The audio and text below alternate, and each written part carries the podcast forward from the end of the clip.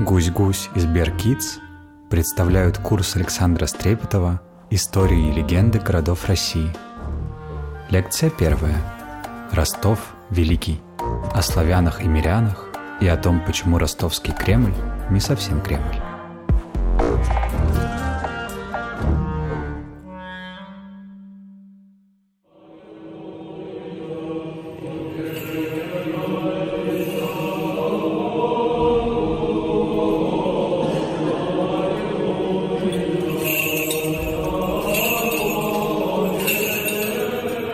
XVII век, Москва.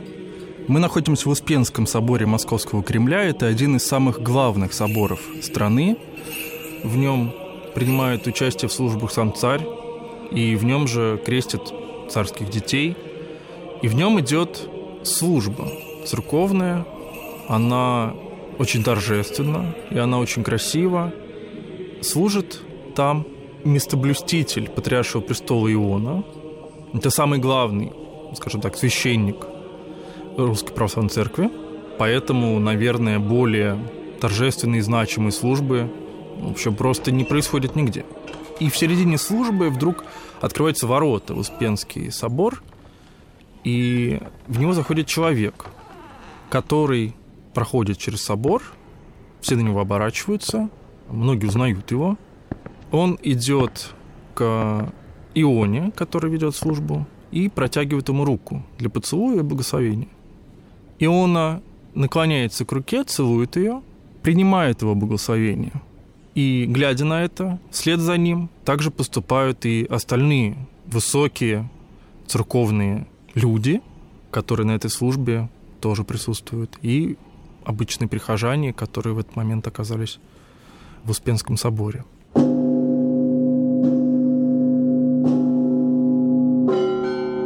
Это событие оказалось очень важным в истории России и, как ни странно, несмотря на то, что событие происходит в Москве, в самом центре Москвы, повлияло на облик того города, о котором мы сегодня будем говорить, на Ростов Великий.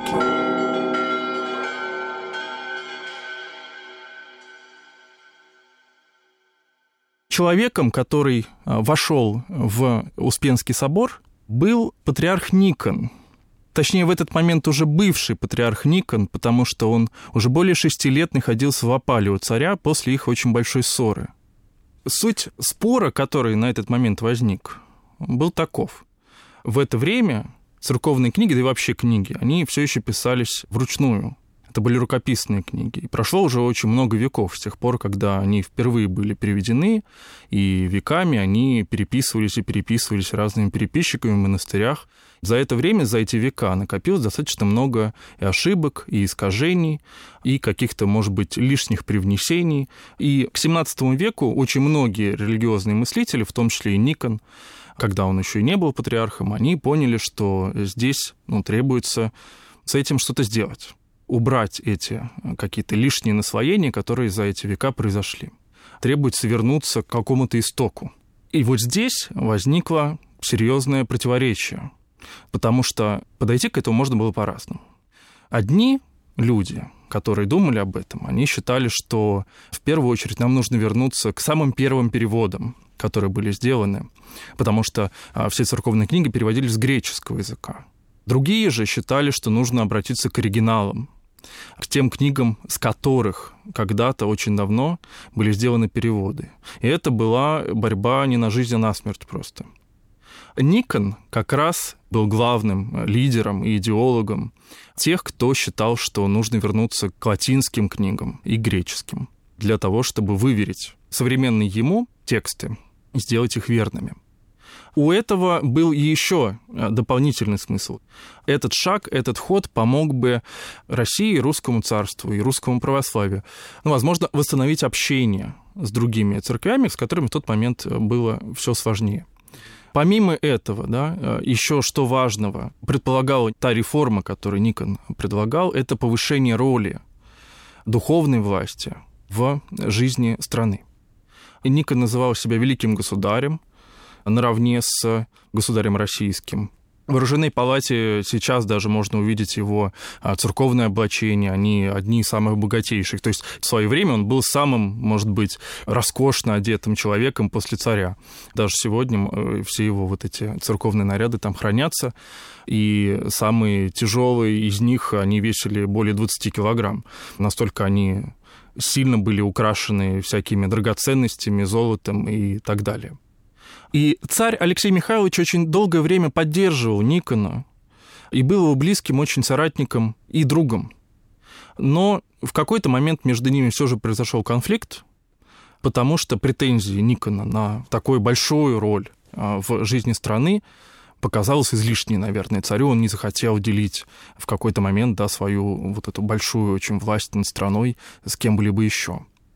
В итоге Никон сделал в какой-то момент очень серьезную ставку. В момент очередной ссоры с царем он сказал, что он э, уходит с патриаршего престола, не хочет больше этим заниматься. И он, наверное, ожидал, что царь, который его близкий друг и который очень ему доверял и верил в него, наверное, будет пытаться убедить его так не поступать.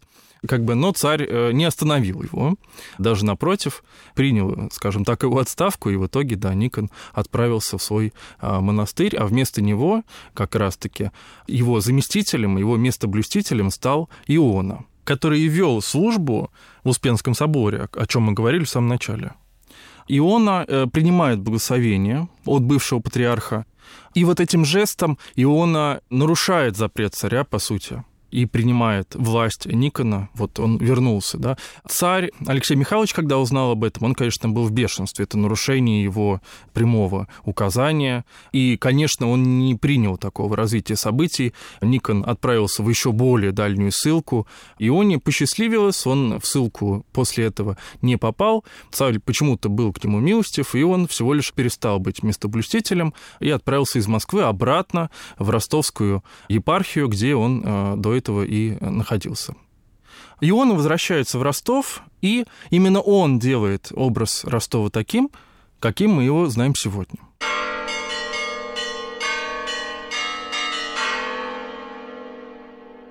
Вообще-то, как митрополиту, а это высокий церковный сан, Ионе было бы вполне логично заняться постройкой, например, монастыря, после того, как он вернулся в Ростов, заложить монастырь.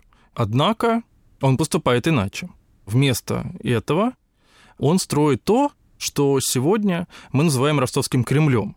Честно говоря, для Кремля это место довольно странное. И время для его постройки тоже довольно странное. То есть у нас 17 век. В это время на Ростов и на эти территории уже, конечно, никакие враги не нападают. А Ростов находится примерно в центре Российского царства, и оборонительное сооружение здесь ему особенно никакое не нужно. Сюда просто никто не дойдет. Зачем же тогда Иона строит Кремль э, там, где он, в общем-то, не имеет никакого смысла? Дело в том, что Кремль, помимо его оборонительных каких-то задач, которые он несет, Кремль важнейший символ власти, конечно. Там находится княжеское подворье обычно, там живет князь или царь, если мы говорим о Москве. В Ростове эту роль на себя берет архиерейское подворье, которое строит для себя, по сути дела, Иона. Тем самым Иона выражает претензию на власть, по всей видимости, не только духовную, но и светскую. Он претендует на то, чтобы быть для Ростова не только духовным лидером и наставником, но и чем-то вроде князя. Прошло уже много веков, и те идеи, которые закладывал Иона, они уже, конечно, не то чтобы считываются. Тем не менее, замысел все равно можно считать очень удачным, потому что сегодня 200-300 тысяч человек ежегодно приезжают посмотреть на этот самый ростовский Кремль. Он добивается своего вот этого эффекта сильного даже вот и спустя века просто. Ростов очень небольшой город, в нем сегодня живет около всего 30 тысяч человек. То есть туристов ежегодно приезжает в 10 почти раз больше, чем а, местных жителей. Там живет всегда. И одно из самых важных э, и самых значимых вещей, которые людей впечатляют и сегодня, это э, ростовская звонница знаменитая. Иона, когда закладывал и лил эти огромные колокола, он понимал, где он это делает. Ростов стоит на берегу огромного, очень большого озера Неру, и эти колокола, когда они бьют, э, их звук разносится по всем окрестностям, их слышно на много километров вокруг. Колокола ростовского Кремля, они еще и имена имеют. Самый крупный из них э, называется Сысой.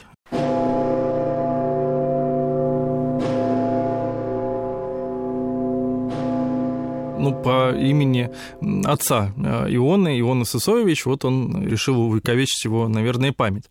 Он весит около 2000 пудов, это около 33 тонн, как пустой грузовой вагон примерно такого размера вещь висит, но он самый крупный, но не единственный. Следующий по размеру там 20 тонн и так далее, и меньше и меньше. У них э, довольно забавные названия. Какой-то из них называется козел, какой-то баран, какой-то красный. И если вы в Ростове будете, то вам э, расскажут, какой из них какой. У них у всех свои голоса.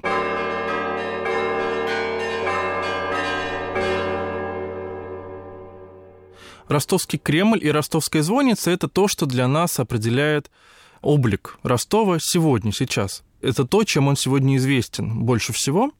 Но история Ростова, конечно, начинается не отсюда, не с 17 века, а гораздо раньше – Ростов очень древний город. На самом деле достаточно сложно сказать, насколько он древний город. Первое письменное упоминание о нем а, можно встретить в повести временных лет. Это древнейший письменный источник об истории России. Вот, всю раннюю историю России, ну, кроме археологии, мы узнаем оттуда. Из нее мы узнаем, что когда Рюрик приходит править Русью, а Рюрик – это легендарный князь, основатель княжеского рода, э, царского рода, который в течение многих веков правит Русью и русским княжеством. Вот. И когда он э, приходит править, Ростов в это время уже есть, он уже существует. Живет в Ростове в это время э, древнее племя Меря, Мирян. Это финно-угорское племя, которое сегодня уже не существует, но мы знаем, что оно родственно было многим народам, которые и сегодня мы можем встретить. Например, финны или венгры. Узнать о том, что на этих землях раньше жили финно-угорские племена, можно не только из повести временных лет, но и просто посмотрев на карту что вокруг Ростова, что и в других землях Центральной России, если посмотреть на карту и внимательно посмотреть, как называются реки, озера и другие водоемы, по-научному гидронимы это называется, можно заметить, что они носят имена не русские, непонятные, они по-русски ничего не значат. То есть, например, там Волга или Москва или Ладога или Нева.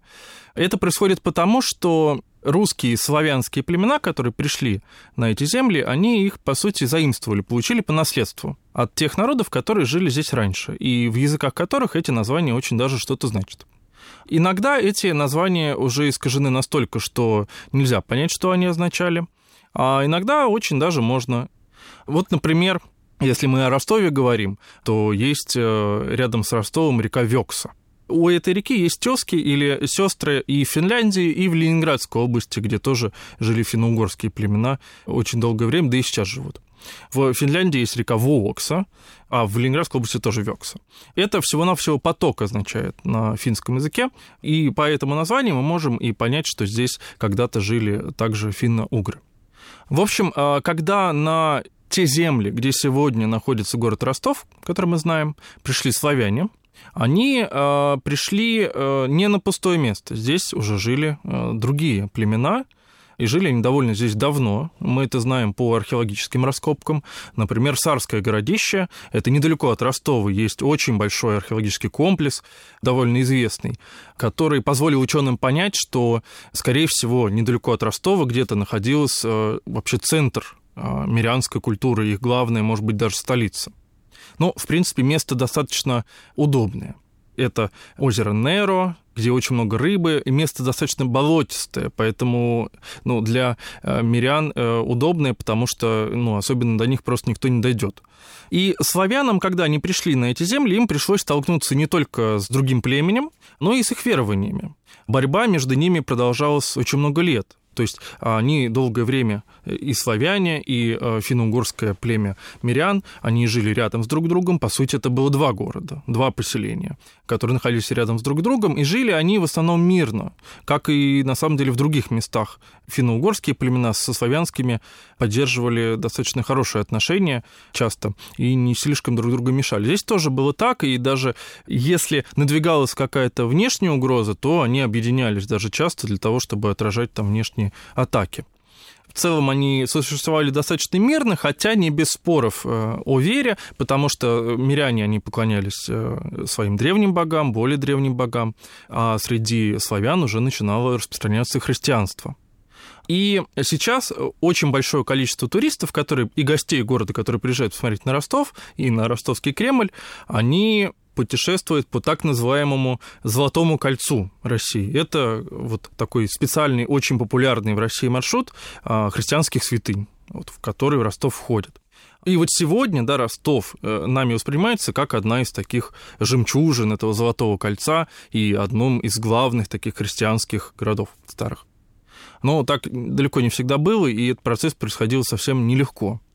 Потому что если просто довериться школьному учебнику истории, где мы читаем о том, как э, христианство пришло на Русь, то э, этот процесс кажется гораздо более гладким, чем на самом деле. Можно себе представить и вообразить, как будто бы просто в какой-то момент э, князь Владимир, вот он решил, что теперь вот мы все становимся православными, принимаем веру, вот он киевлян, его народ, да, крестил в Киеве, и с тех пор Русь стала христианской и православной. Но на самом деле, конечно, этот процесс шел очень неровно и затянулся на столетия. И вот здесь Ростов очень яркий пример того, как это не так уж просто происходило. Вот спустя два года после крещения, вот такой даты крещения Руси, в 988 году, да, это произошло, в 90-м году в Ростов приезжает первый епископ ростовский, это Феодор I, он был грек. Приехал для того, чтобы возглавлять общину христиан в Ростове.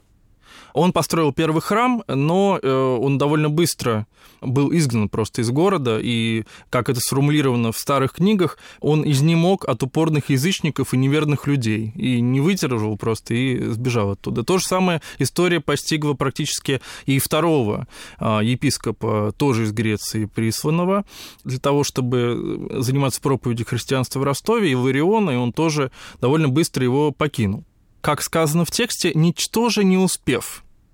Чуть лучше преуспел э, епископ Леонтий, следующий за ними, он прибыл в Ростов, однако был изгнан также горожанами, и ему пришлось поселиться с другой стороны озера Нера. Он там построил э, небольшую какую-то церковь, и, э, как гласят также тексты, он приманивал э, молодежь местную, ростовскую, какими-то сладостями, и они приходили к нему, и он проповедовал им христианство. Его миссия была более успешной, чем у остальных, но закончил он примерно так же, как и остальные. И дальше тоже с епископами случалось всякое в Ростове, то есть кого-то из них утопили в болоте по решению Вечевого суда, кто-то так и дальше был изгнан. Конец чьей-то судьбы э, даже не вполне ясен. Ну и это не только про Ростов, конечно, история. Она характерна для э, Руси того времени в целом. Просто Ростов очень показательный.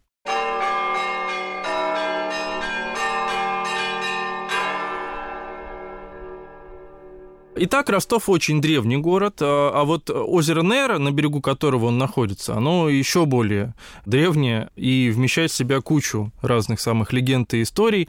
Вообще оно считается одним из самых древних озер в России, а, и, может быть, даже в мире. Когда-то, совсем в древности, до, конечно, всякого Ростова, оно было э, размером примерно с Ростовской область. Сейчас его размер сильно сократился, но оно до сих пор существует. По всей видимости, вот по исследованиям, которые сейчас нам известны, ему, его возраст около полумиллиона лет. Обычно просто э, озера за это время успевают э, либо высохнуть, либо превратиться в болото, либо что-то с ними происходит, а, и они исчезают. И э, легендарности его, его таинственности способствует, конечно, еще то, что у озера очень илистое дно, не просто илистая, а просто там неимоверные залежи этого ила, который называется пропель. А местами э, его слой достигает 20 метров. Это что-то около пятиэтажного дома. Поэтому, конечно, его исследование его дна достаточно трудное. Там невозможны подводные раскопки, например. И кто-то, например, считает, что на дне озера хранятся древние сокровища, которые горожане утопили чтобы они не достались монголо-татарским захватчикам, ну, во времена э, Ига.